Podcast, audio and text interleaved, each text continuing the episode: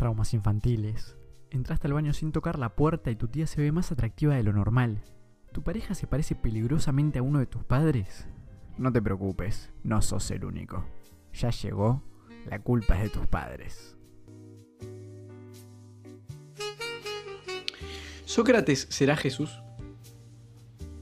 No, no es ¿Por qué sería Jesús? No tiene nada que ver. No sé. Sócrates tiene barba, boludo. Ah, es eso Ah, lo que Jesús también. No, Jesús No no, es ningún otro, nada que tenga que ver con el espacio temporal, ¿no? Es que No. uno tiene barba y el otro no. Ok. Pa, aparte, si, si vieras una estatua de. ¿Por qué tenemos estatua de Sócrates y no de Jesús? ¿Quién fue más importante? ¿En Uruguay? No, boludo, en Uruguay no, en todo el mundo. Porque nadie sabe cómo se veía Jesús. Pero hay estatua de Sócrates. Igual hay pila de Jesús. Sí, pero es, es como una Es más, en como Brasil hay una re grande ¿De qué? de Jesús. Ah, bueno, sí. Pero es como Artigas, ¿viste que Artigas es un invento, la imagen de Artigas? ya encontré mi out of context. Artigas es un invento. Me lo voy a anotar. No, no, pero lo es. Viste que Artigas vivió, bueno, murió en 1850, por ahí, ponele. Y las pinturas y todas las imágenes que hay, que hay de él son de Blanes. Y Blanes las hizo en 1890, por ahí, sin saber cómo se veía Artigas. Él como que tuvo que crear una imagen. Eh, Era un poco narigón, un poco Sí, recio. ahí va, exacto. Y se supone que le, le- le encomendaron a, a Blanes eh, crear una, generar una imagen para generar el patriotismo a la gente, porque Uruguay no tenía un prócer. Sí, después Eh. el. Esto del, de los 33 orientales, que es un número masónico y que no eran 33 ni, a- ni en pedo. Ahí va. Y toda la sí, justamente. Sí, Está bien, Uruguay está es todo bien. turbio. Eh, Está bien, está bien. Está bien, está bien. Ah, ¿Hay palabras que no te gusten? Eh, Agustín. Ese es un concepto. Hay palabras que, que no me gustan. No se me ocurre. Las que me dan asco, capaz. El asco es como la peor emoción. Y, y las que y las que impliquen un cierto fascismo, ¿viste? Tipo. eh, ¿Viste la gente esa que es muy específica con el idioma y que te corrige toda la, la gramática y. Para, para. ¿Qué? ¿Cómo entra el fascismo en lo que estás diciendo? ¿Nunca conociste un nazi del idioma español? De Ah, que, no, tipo, te no, no, no, no, no me usen mal la No, no me usen mal la palabra nazi. eh, Ni, ni fascista, ni. La gente tiene un problema. O sea, de. Sí, los que hacen eso. Ahora me hace calentar. Porque yo tengo un temita y ahora te voy a cortar. Porque si me hace calentar, te voy a cortar. Y es que Dale, soy a muy usar de las palabras nuevas, buenardo, no sé qué, no sé cuánto. Pero hubo un tiempo en que la palabra nazi y naye estuvo re de moda. Y no, yo Hace no la usaba. Sí, hace bastante No, tiempo. jabón, lo usaste No. todo el tiempo. No, la usaba re Sí. poco. Y fue Anaye último decías, tiempo. Anaye. Yo dije, ¿y este mongólico Pero que.? la usé poco. ¿Por qué? Porque considero que son palabras que hay que cuidar, porque las vamos a tener que volver a usar en algún momento. Si no somos nosotros, otras generaciones. Porque si, a- si, si existe otro Adolfo, ¿con qué palabra lo vas a usar, lo vas a, a- a explicar que no sea fascista? No, no podemos No, usarle pero- la palabra nazi y fascismo para cualquier idiotez. ¿Cómo no, le no acabas de ninguna decir? idiotez. No es ninguna idiotez. No es ninguna Ahora idiotez. proseguí. Hay, hay gente muy extremista, oh. Hay, hay gente muy extremista. Y aparte, Y con ¿esto el idioma. Porque no respetaste Sí. mi consigna. Porque yo te pregunté palabras, no te pregunté personas. Pero bueno, pero de a poco. Odio a esa gente que usa palabras súper rebuscadas de diccionario que nadie le entiende. Eso es, eso es lo que odio yo. Eh, hay muchas Bien, palabras sí. al pedo. Un Para mí el, diccionario clásico, podría ser reducido a la mitad. Moderno promedio. Fácilmente. ¿Cómo ¿Un es filósofo esto? moderno qué? Dijiste que te, te molesta la gente que usa palabras complicadas al pedo y yo te dije un filósofo moderno Justamente, promedio. sí, sí, sí. ¿Cómo es soy esto? un creyente de, de la simplicidad. Capaz Punto que medio, no me sale como la siempre. complejidad. Punto medio, punto medio. Sí, Eh, te cuento que estoy tomando tereré. Te rico. Mate. Yerba. Y una jarra de juguito de limón. O sea, una limonada. Me- me- o sea, está bien, me parece un poco de maricón, pero está. Ahí está. Eh, Me parece un poco de maricón. Va a ser el segundo out of context. y te va a ser funadísimo. Sí, bien. Estoy trabajando a full para esta radio, ¿viste? ¿Cómo es esto? ¿Sabes qué me pasó ayer? Ayer eh, Nicky Nicole sacó un álbum, que es una trapera Sí. argentina. Y sacó Ah, sí. los. Tipo, ahora se usa sacar el álbum con, en YouTube con los lyric videos. Tipo, los videos de- que, que tienen la letra. Mm, Entonces, sí. como que lo hacen todo re lindo. Y es un video con letra, pero más lindo. Porque antes lo que pasaba es que vos no sacabas un video, entonces lo que podías hacer era poner una imagen, ponele. Y era medio berreta. Mm. Entonces eh, hacen los, los videos de letra. Y me pasó que la letra era en el medio del video en mayúscula. Y eh, iba apareciendo a medida que se iba cantando, ¿no? Y yo Sí. veía que había palabras que aparecían que estaban sin tilde. y me arrancó a molestar porque me di cuenta. Entonces yo decía, pa, esto va con tilde, esto también, esto también. Y dije, ta, o sea, zafa porque está en mayúscula. Entonces capaz están usando una regla vieja, no se enteraron que aunque se usen las mayúsculas igual va con tilde, pero zafa. Y no, de repente arranqué a ver que había palabras en mayúscula con tilde. Entonces, el video tenía, tipo, a la mitad de las palabras le faltaban tildes. y, y algunas Horrible, aparecían con tilde. Entonces era, ah, horrible. Ah, Ah, bueno, una... Pero esa gente famosa, eh, digo. Claro, es una, para mí es una poronga, sí. Obviamente es trap, entonces como que está siempre la gracia de va, eh, soy antirreglas. eh, Lo admitiste, no el sé trap qué. es una poronga, vos lo dijiste. Me encantó. No, no dije eso. Gracias, te vas dando cuenta. No dije eso. Para una palabra que me encanta, que me encanta es cacofónico, me acabo de acordar. Sí. Y me Es que- molesta porque una vez aprendí la misma palabra. Cacofónico es algo que suena feo. Y hay una palabra que es para explicar lo mismo pero con la vista. O sea, algo que se ve feo. Y esa palabra yo la aprendí y me la olvidé. Es buena palabra para usarla. Igual cacofónico no te la compro ni en pedo. Cacofónico O sea, es me, buenísima. me puede encantar, pero por lo cacofónica que es acá. Eh, Me justamente.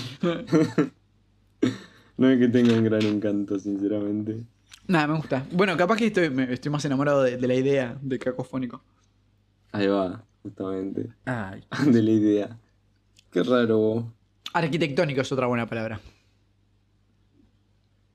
Arquitectónico. Pero ahí lo que me gusta de arquitectónico es lo, lo, fo- lo fonético. Sí, lo fonético. Que hace muchas veces k. Arquitectónico. Todo tomado. boludo, De nada para la gente de la radio, ¿eh? Porque esto, aunque no parezca, sigue siendo la radio. Sí, sí, sí.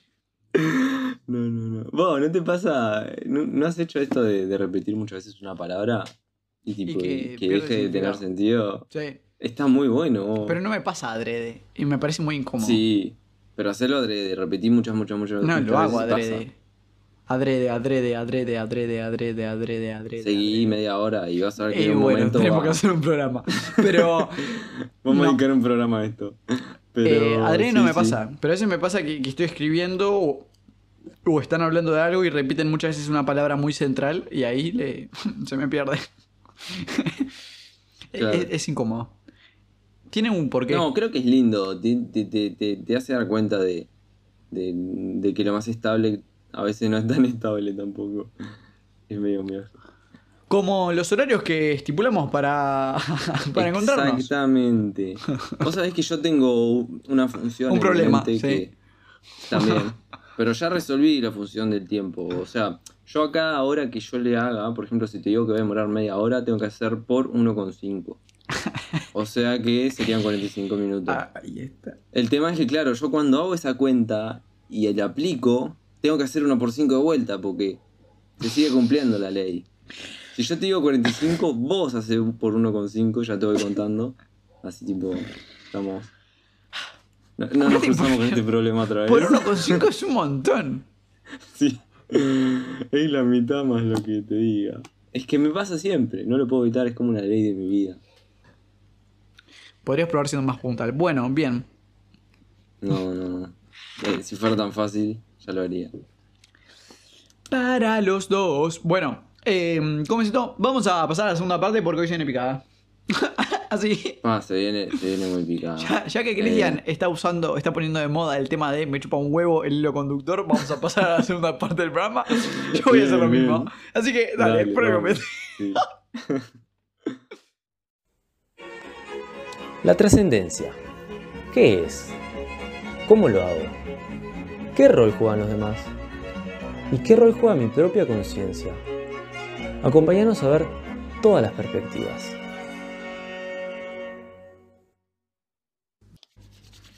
Ah, tengo que arrancar yo. Arrancás vos. Eso me, me deja más Buah. tranquilo.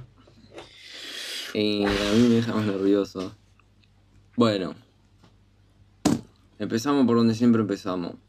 Porque en el programa principio. pasado. Exactamente. Pero el principio fue el programa pasado, así que no. En el programa pasado hablamos de la verdad. Empezamos a hablar de la verdad de forma muy básica, tipo tocamos conceptos fundamentales que tenemos que entender para poder ir trabajando de a poquito todo esto. Agustín nos habló de tres tipos de verdades. Nos habló de la ontológica, que refiere más a- al ser de las cosas y cómo el hecho de que. A, a- a lo más fundamental de la existencia de las cosas. A eso se refiere la verdad ontológica. Que la explicación que me dice me quedó bastante clara y me gustó. Eh, y que el, el- hecho de que algo sea implica una cierta verdad en ello. O sea, porque si algo no es, eh, por definición, no, puede ser verdadero, no existe. Eh, nos habló también de la verdad lógica, que hablaba un poco de la adecuación del pensamiento con la realidad.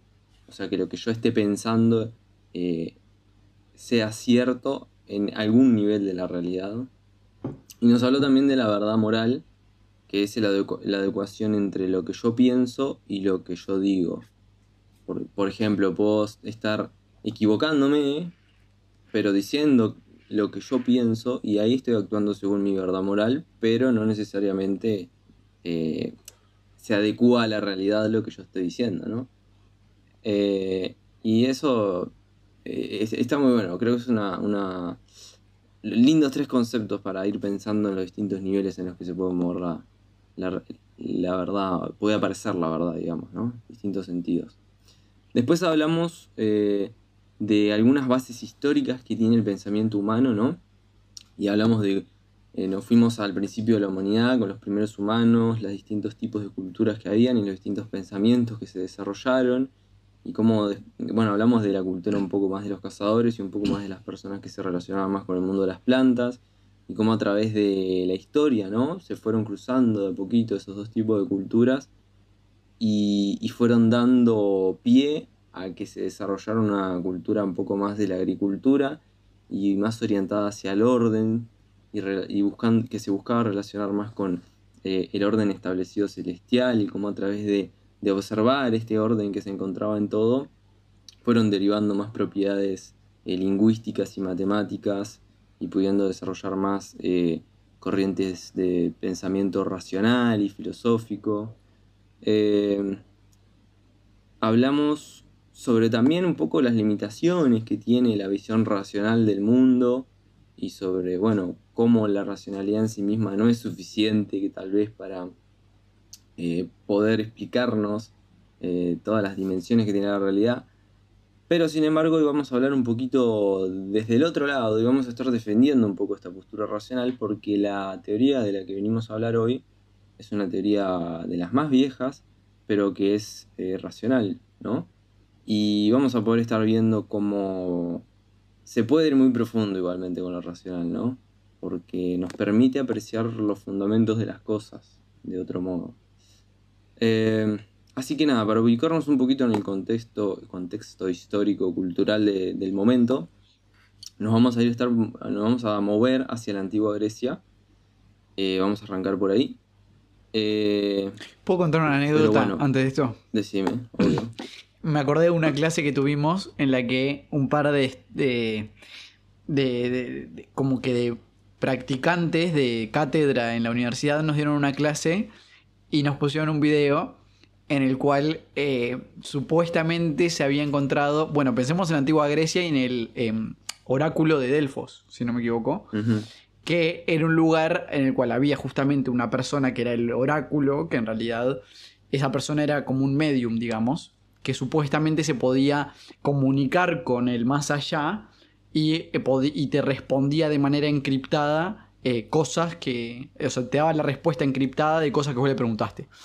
Entonces eh, nos vinieron con un video que demostraba supuestamente que eh, lo que generaba el oráculo de Delfos era que el, la- el oráculo, o sea, el templo del oráculo, estaba puesto por encima de un- una grieta gaseosa, digamos, de un gas que era alucinógeno.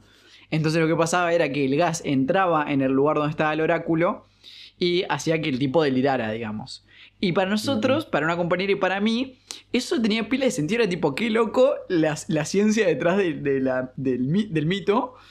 Eh, pero claro, el oráculo tenía compañeros que lo sostenían para que no se caiga y que estaban completamente cuerdos. De hecho, esos compañeros eh, no, no estaban en, en el trance del oráculo porque eran los que le decían al oído las preguntas al oráculo, eran los que traducían el mensaje del oráculo a las personas que venían a preguntar, entonces eran personas que no estaban en ese trance.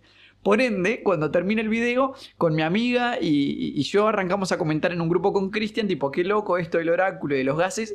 Y Cristian, con la mejor de las sabidurías, dijo, es una idiotez. Porque Sí, hay obvio. más personas adentro de ese templo y ninguna está tan de la, del culo como De el oráculo. chapa. O sea, es- no es real eso. Y me dio muchísima gracia y me pareció buenísimo.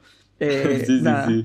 Es que, sinceramente, es- me parece una explicación que justamente es racional porque le busca encontrar la parte eh, más lógica que a estos rayos que tenía el oráculo, pero no, no, no es suficiente ni ahí. Eh, Fue buenísimo. Me, me encantó ese momento, sí. Este, así que nada, bueno, para conectar un poquito con el programa pasado, todas estas visiones de, de los- de las culturas de los cazadores y de las plantas se encuentran más o menos en la Edad de Piedra, la Edad de Piedra fue una etapa que, que duró hasta más o menos el 10.000 antes de Cristo y que duró unos 40.000 años más o menos, ¿no? Eh, y después de esa etapa entramos a la parte del Neolítico, que va desde el año 10.000 antes de Cristo al 3.000 antes de Cristo. Duró unos 6.800 años, 7.000 años por ahí. En esta etapa del Neolítico es que se empieza a desarrollar eh, la, agricultura, se empiezan a domesticar los animales y las especies de plantas, eh, y se empiezan a desarrollar las civilizaciones, ¿no? Se empieza a dar una mayor división del labor, porque antes era todo como que eh, cada uno hace lo que tiene que hacer para sobrevivir y, bueno, se funciona de una forma más tribal. Y acá sí se empezó a desarrollar un poco la, que cada persona se dedicara a una cosa más específica. Eh, se empezaron a hacer más fuertes las jerarquías sociales, empezó a haber mayor desigualdad y empezó a desarrollarse el lenguaje escrito y las matemáticas, ¿no? Después, entrado los 3300 a.C. y hasta los 1200 a.C., fue que se dio la Edad de Bronce. La Edad de Bronce se caracteriza porque en, el Mediterráneo y bueno, en toda Europa, en toda esa área grande, el principal comercio y el principal mercado que había entre los distintos reinos era el bronce. Eh, pero llegado cierto momento, alrededor del 1200 a.C., se da un colapso de ese mercado del bronce. Y eso viene acompañado de la caída de muchos reinos distintos. Entonces, más o menos los únicos que se la bancaron bien fueron Siria y el antiguo Egipto. Eso ocasionó que en esa época, entre 1200 y el 1000 a.C., se diera una migración súper importante de personas. Hubo un movimiento muy zarpado y un intercambio cultural muy zarpado.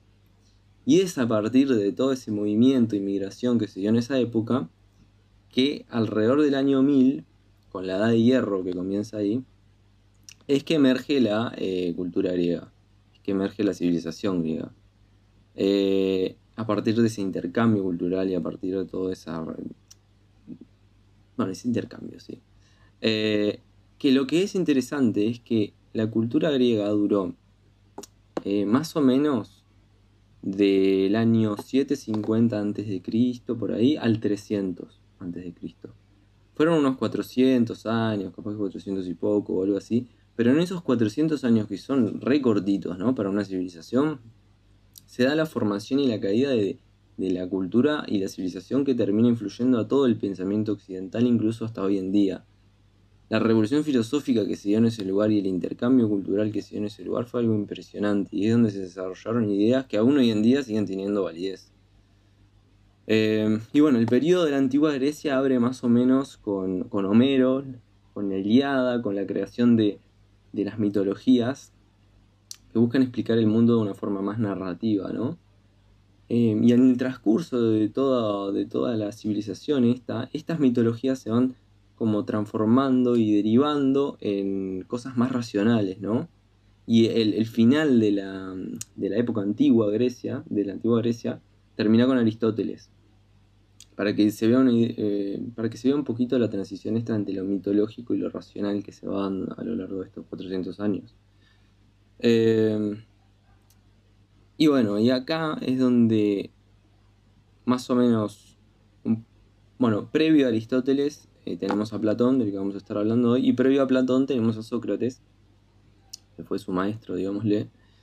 Eh, y Sócrates es uno, uno de los principales filósofos de la antigua Grecia, y fue una persona que, mm, bueno, tuvo predecesores que se enfocaron en el desarrollo de ideas metafísicas, ¿no? Lo metafísico refiriéndonos a, a lo fundamental de cómo funciona el universo, más allá de lo que podemos ver, sino a través de, de inferencias, ir encontrando cómo eh, está compuesto de la forma más básica el universo, ¿no? Pero Sócrates no se enfocó tanto en, todo este aspecto más metafísico de las cosas, sino que se decía que era un loco mucho más práctico y mucho más a tierra, ¿no? Estaba mucho más enfocado en, resolver las cosas éticas, en, resolver, en, discursos éticos y en resolver qué era lo moral, qué era lo, lo mejor, ¿no? Y qué implicaciones éticas tenían eh, las leyes metafísicas que habían desarrollado otras personas, ¿no? Eh, él pensaba que este aspecto más metafísico, digámosle, de cómo funcionan las cosas, no le interesaba tanto porque era algo que no tenía tanto que ver con el significado de la vida, sino simplemente con el, de cómo estaba hecha, cómo estaba conformada o cómo funcionaba, ¿no? Eh, entonces eso es un pique muy interesante porque eh, implica un poco que capaz que el significado no está tanto en el cómo a veces, o que el cómo capaz que no es suficiente para poder eh, obtener un significado y una verdad, ¿no? A través de- del discurso filosófico. Eh, por ejemplo, algunas ideas de él son que el ser correcto, el ser justo, el saber eh, manejarse dentro de ese balance de lo justo, es lo mismo que tener conocimiento, es lo mismo que tener entendimiento, es lo mismo que tener sabiduría. Y de esto estuvimos hablando un poco con Agustín hace un tiempito. También de que el alma es algo eh, intocable, digámosle, porque por ejemplo podemos eh, lastimar el cuerpo de una persona, pero no podemos herir su alma jamás. La única manera en la que se puede herir el alma o, o- o el núcleo de una persona es si esa misma persona elige un mal camino. Esto implica que si la persona elige un camino verdadero y se rige por estas leyes más morales y fundamentales, no hay nada que lo vaya a poder afectar del mundo externo. Eh, y bueno, y, es con este profesor, digámosle, maestro, que aparece Platón, eh, aproximadamente en el año, bueno, él nació en el año 427 a.C. y murió en el 347 a.C. Y bueno, él desarrolló toda esta teoría del mundo de las ideas, de las que ahora capaz que tenemos a Agustín para que nos explique un poco. Eh, así que dale, todo tuyo. Regalado. Buenazo. Eh, gran introducción. eh, y para ir un poco al bife y arrancar a charlar algunas cosas. eh, Platón, no sé cuál es- cómo es con Aristóteles, pero con Platón tengo entendido un poco más. Que el- su escritura y su búsqueda de esa filosofía y de seguir la filosofía de su maestro, que bien dijo Cris que es Sócrates, es la muerte de Sócrates. A Sócrates lo enjuician eh, unos, eh, unos aristócratas. eh, uno era parte del Estado, de un Estado tiránico, vamos a decir, de Atenas. eh, y otros dos que eran, o sea, gente con, con dinero y de linaje aristocrático.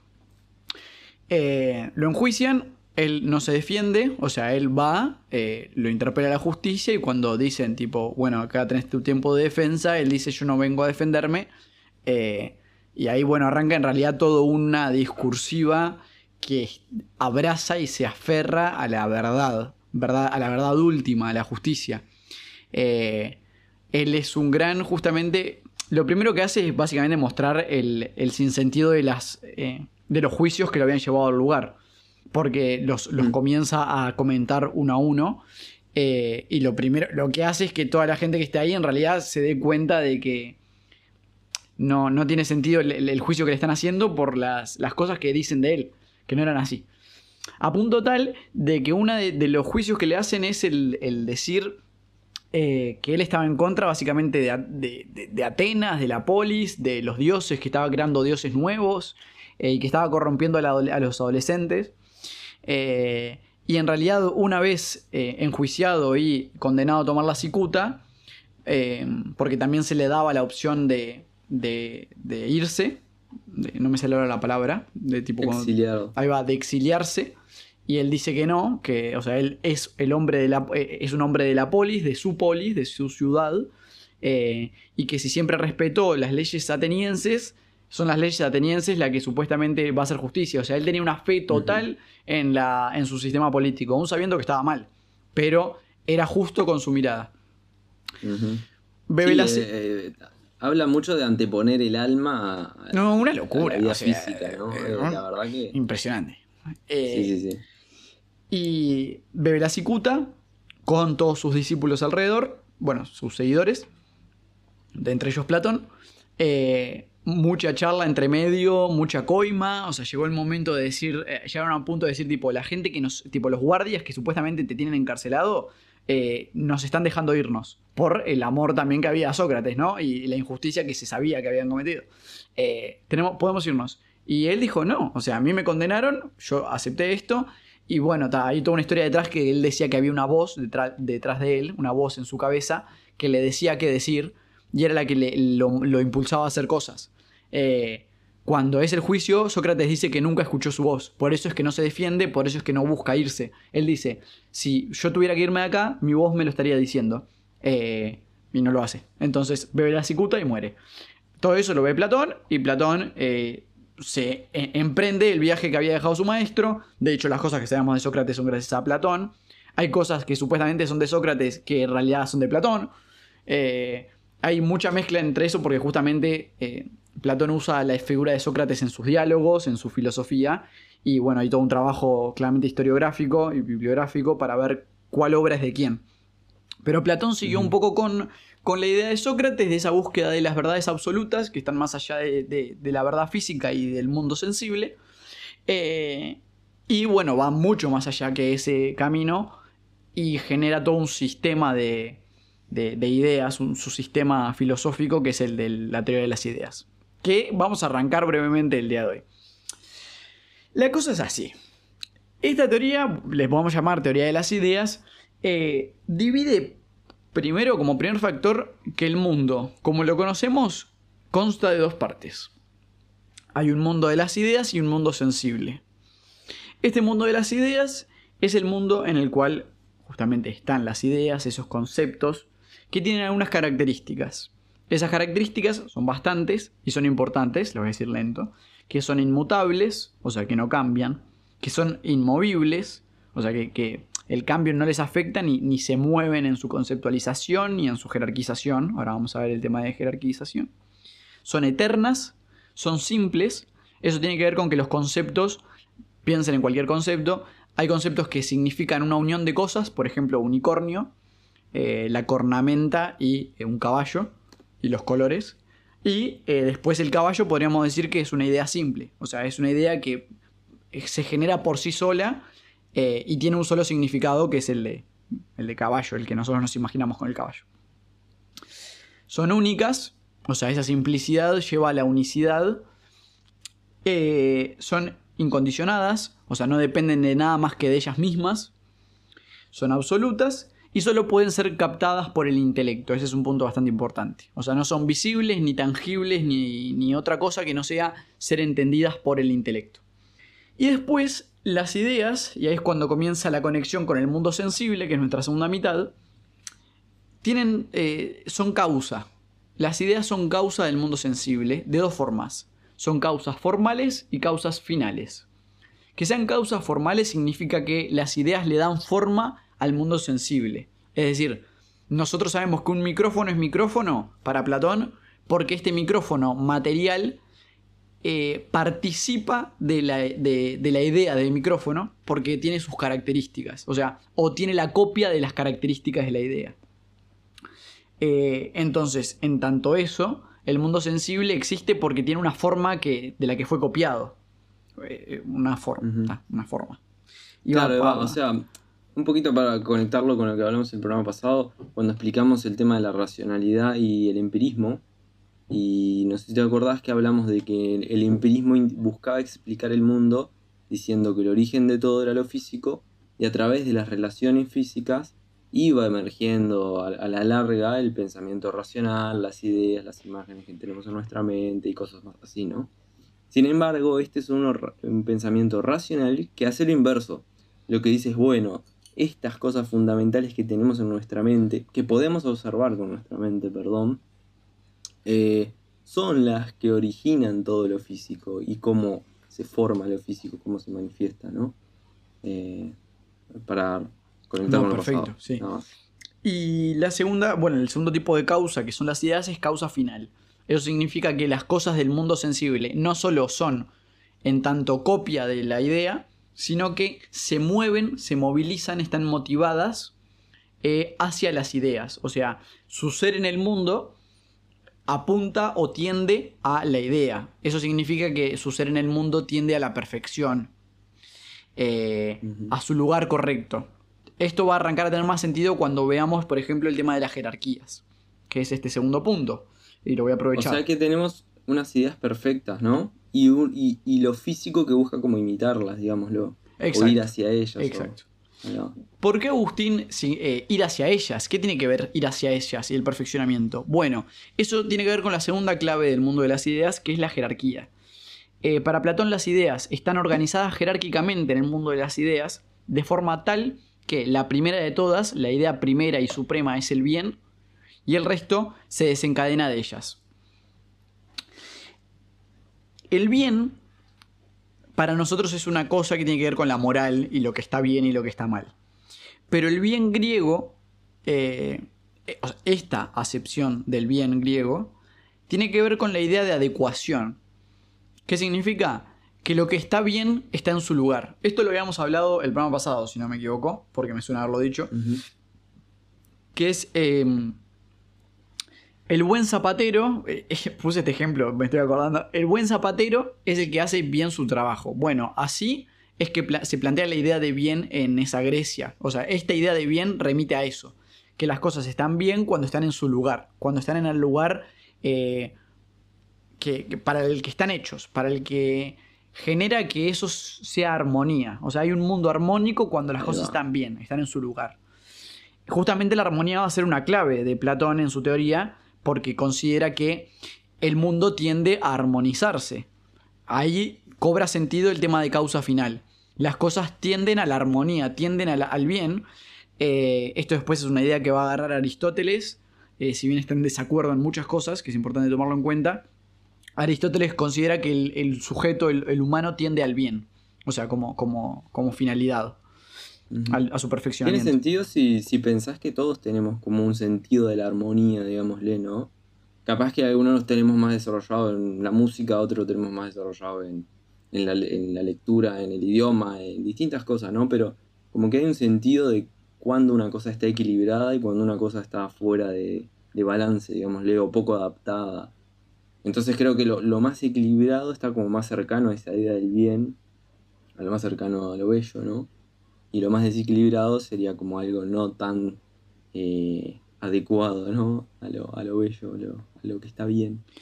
Sí, y eh, o sea, el punto, el paso más adelante que da, tipo, el paso más allá que da Platón es el decir no solo el humano, sino las cosas. O sea, el cosmos es un sujeto, bueno, después lo vamos a ver, es un sujeto con alma eh, que, que tiende al bien. Ahí la podría la mierda, pero en algún momento vamos a llegar a ese punto.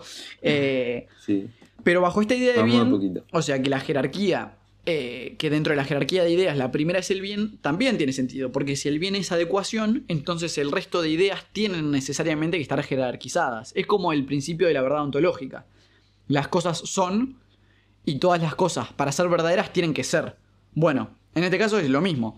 El bien es- significa la adecuación y las cosas en su lugar armónico, en su lugar natural y en su buen lugar. Entonces las ideas van a ser ideas en tanto están en su buen lugar. Eh, Y por eso se están subordinadas a ella. O sea, creo que también se- otra forma de verlo es que el hecho de que las cosas se estén acomodando de cierto modo, que parece ser eh, el modo equilibrado, significa que hay un cierto modo equilibrado de ser que tienen las cosas. Y las cosas están tendiendo hacia ese lugar de equilibrio, ¿no?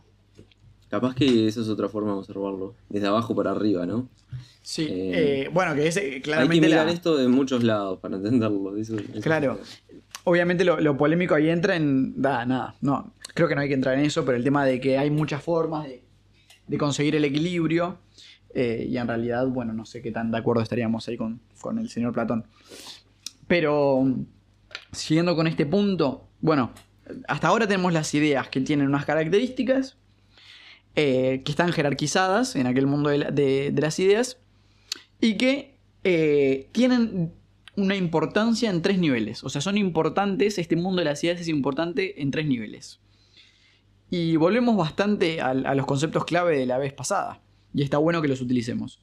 Tienen una importancia ontológica. Es decir, lo verdaderamente real es el mundo de las ideas. A partir de toda esta teoría, el mundo sensible deja de tener ningún tipo de, de sentido de alguna manera porque es una copia de lo que es verdadero. O sea, lo verdadero es el mundo de las ideas. O sea, el humano él después va a decir que, que por naturaleza tiene una pasión, un deseo por, por alcanzar ese mundo de las ideas. Pero es importante que nosotros lo in- instruyamos. Uy, me la jugué con la, con, la conjugación. Pero la idea es que nosotros instruir a, a nosotros mismos, instruirnos para eh, llegar a ese mundo de las ideas. Porque es el mundo verdadero. O sea, ahí está la verdad eh, ontológica. Eso significa también una verdad epistemológica, es decir, el conocimiento verdadero está en el mundo de las ideas. O sea, no se puede, Platón va a decir que no se puede hacer ciencia del mundo sensible. Eh, va a decir que el mundo sensible es doxa, que significa opinión. Eh, Bueno, la, la ciencia que tenemos hoy en día está basada en el mundo sensible. Claro, entonces ahí arrancan la- la- las discrepancias que tenemos con Platón en la actualidad. Que eso no significa que no nos deje algunas eh, sabidurías, algunas eh, cosas importantes a tomar en cuenta. Y la tercera pará, impor- bajemos un poquito. Sí. Perdón, decir la tercera. No, y la tercera importancia es la moral, porque las ideas son valores. O sea, esa es una clave que está bastante eh, encadenada con, con Sócrates. Que Sócrates decía que lo importante de la mayéutica, que era lo que él hacía con la gente en la calle, que le preguntaba cosas hasta que la misma persona se diera cuenta de que no lo sabía, eh, era el medio por el que la gente se daba cuenta de que era ignorante y ese proceso, el, el único fin que tenía era de que la persona alcance la verdadera sabiduría y que centre su vida a encontrar esa verdad que está más allá de uno mismo y encontrar eh, las cosas absolutas, inmutables, o sea, básicamente encontrar las ideas. ¿Por qué? Porque las ideas son valores, son los verdaderos valores morales. Chris. Bien, bien. Eh, quería in- intentar bajar todo esto un poquito a tierra, porque es un montón. este, así que tenemos dos, dos lados ¿no? de la realidad. El lado eh, sensible, el lado físico y el lado eh, de las ideas, ¿no? Tenemos las ideas que son aquello inmutable, que es como, digamos, el marco o la guía o, el fundamento de todo, o, o como las leyes básicas que, que guían a todo lo sensible, que lo sensible es, según tengo acá, es diferenciable, eh, está en constante cambio y tiene multiplicidad de, de caras, digámosle. Por ejemplo, refiriéndonos a la idea del caballo, si nosotros en el mundo de las ideas tenemos eh, la idea del caballo, en, el, en el mundo sensible vamos a tener los millones de caballos que existen y cómo cada uno de ellos se ve distinto. Y sin embargo, nosotros mirándolo y viendo su forma, podemos saber que es un caballo, a pesar de que todos son distintos.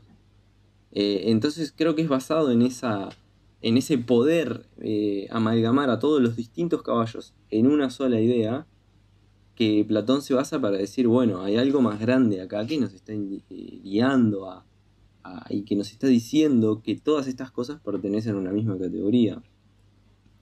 Eh, ah, y algo lindo que tengo acá es que los sentidos entienden la diferencia entre las cosas, pero el intelecto entiende la unidad entre las cosas.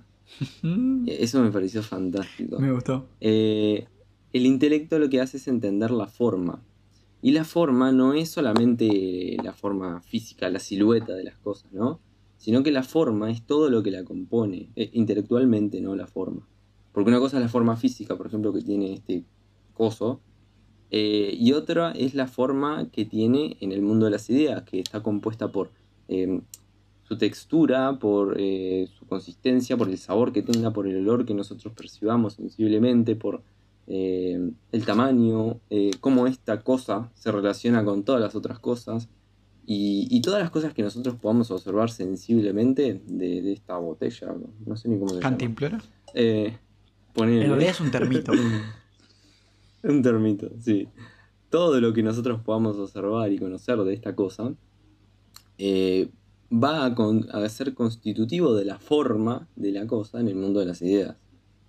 Por eso digo que no es solamente la silueta, no es una forma simplemente como la conocemos normalmente, ¿no? Eh, no sé si hay algo más que tengamos que aclarar de... No, hasta este punto, hablándolo en criollo, ya que, fuimos a- ya que ya fuimos a fondo y recapitulándolo, tenemos al mundo de las ideas y el mundo sensible. Hasta ahora estuvimos hablando del mundo de las ideas. Eh, ¿Qué son las ideas? Son esas cosas que son inmutables, inmovibles, eternas, simples, únicas, incondicionadas, absolutas y que solo las podemos conocer con el intelecto. Perdón, con el entendimiento. Y a la vez, estas ideas tienen dos potestades, digamos, de que son causa de cosas, o sea, son causa del mundo sensible. Son causa de dos maneras, causa formal y causa final. Eso significa que son causa formal, por lo que acaba de decir Chris, explicando lo de la forma, de que le da, le da forma, le da características al mundo sensible, porque el mundo sensible es una copia del mundo de las ideas. Entonces, ahí está la forma, la forma es heredada de las ideas. Y causa final, que eso tiene que ver más con la idea de armonía que tenía Platón del mundo, que este es el mejor de los mundos posibles, eh, y que las cosas del, del mundo eh, sensible, que son cambiantes, tienden a eh, la inmutabilidad, tienden a ese, ese lugar adecuado, tienden al bien de su propia esencia. Me parece que habría que justificar, no sé si es algo de lo que vas a hablar vos ahora, em, de por qué las ideas serían la causa de lo sensible. Eh, porque, Bien. por ejemplo, yo lo que tengo acá es que tengo dos posibles explicaciones del por qué. Eh, solo podemos saber algo de verdad eh, cuando nuestra mente se puede agarrar a algo estable. Y por definición, nosotros dijimos que las cosas del mundo sensible son siempre cambiantes, son todas diferentes. Eh, ni- ningún caballo es igual. Eh, entonces, nuestra, para que nosotros de verdad vamos a ver algo, tenemos que estar atándonos a algo único, algo estable que esté en todos esos caballos. Eh, y lo único y lo más estable se encuentra en esa idea de caballo genérica, en esa idea eh, principal. Y es por eso que se refiere a que lo más verdadero es la idea, ¿no? ¿Y por qué serían la causa esta- estas cosas de- del mundo de las ideas? ¿Por qué serían la causa? Porque son lo más estable y lo más inmutable. Y solamente desde la estabilidad es que se puede construir algo que se mantenga.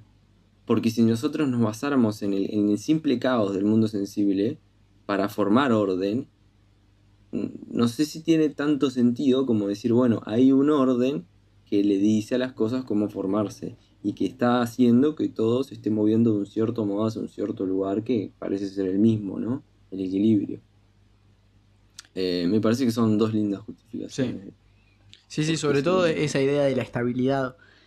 Eh, de hecho, capaz que vamos a cerrar con esta alegoría para no meternos en el mundo sensible, que es el siguiente punto. Eh, Platón, y lo vamos a ver en el capítulo siguiente, bueno, en el episodio siguiente, es muy de las alegorías y de los símil, de los símiles, que no busqué la definición, pero la pueden buscar. Eh, que son básicamente las ejemplificaciones o los relatos que justamente justifican lo que ocurre en el mundo y sobre el mundo de las ideas y cómo ellas participan o, o llegan al mundo sensible, porque pensemos en otro gran, eh, otra gran crítica a Platón.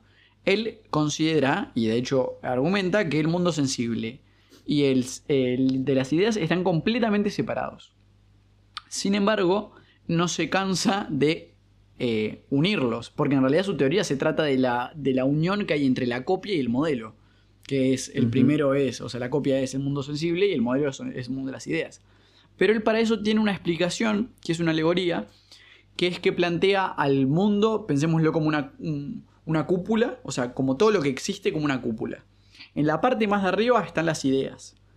Hay una barrera entre las ideas y lo que está abajo, que es el mundo sensible. Hay diferentes barreras, incluso hay una intermedia.